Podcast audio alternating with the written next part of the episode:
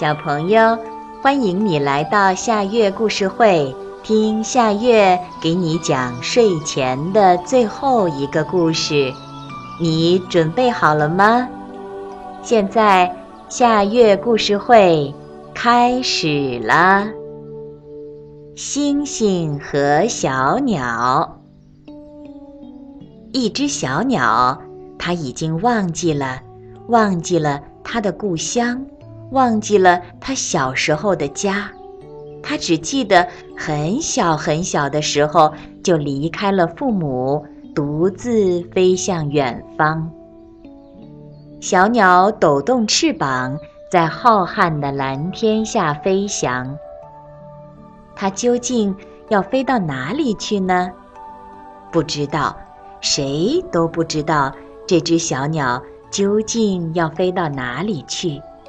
小鸟自己也不知道，不知道它将飞到哪里去，飞到什么时候停止。小鸟已经忘记了它的故乡，忘记了它小时候的家，它回不去了，它就只能在天空飞翔。小鸟当然也想找一个地方建立自己的家园。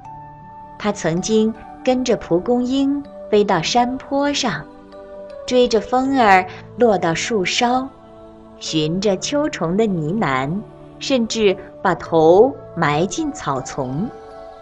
可是山坡上虽然很热闹，但不属于小鸟，树梢也只能让小鸟歇歇脚。草丛更是风一吹就东倒西歪，根本不能成为小鸟的家园。小鸟不得不抖动着翅膀朝空中飞去。那它究竟要飞到哪里去？不知道，谁也不知道。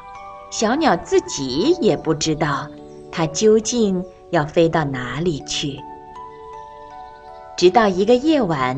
小鸟落在一个小小的角落，张望。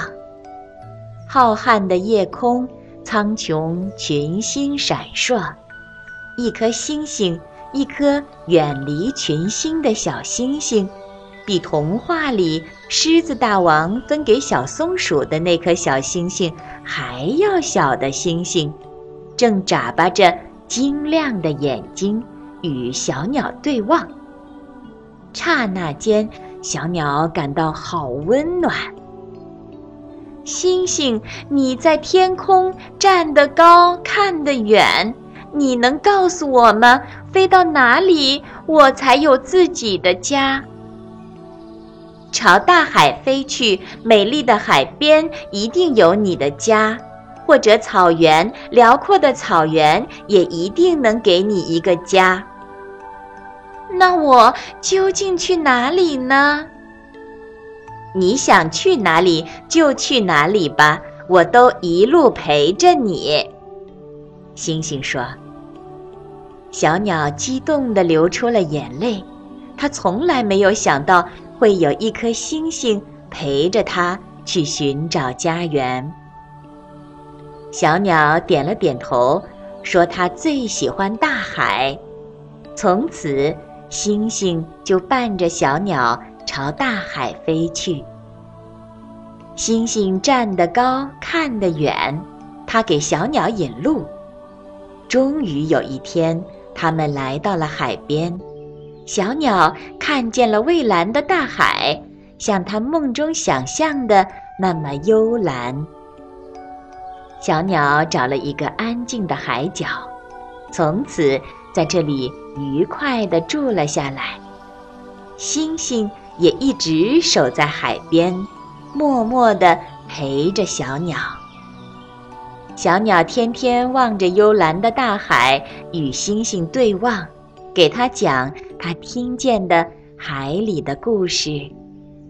直到有一天，小鸟梦见了草原。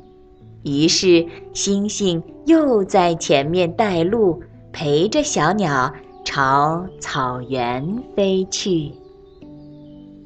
小朋友，这个故事的名字是《星星和小鸟，这也是今天的最后一个故事。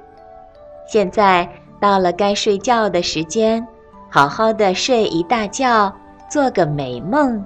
我们明天再见啦，晚安。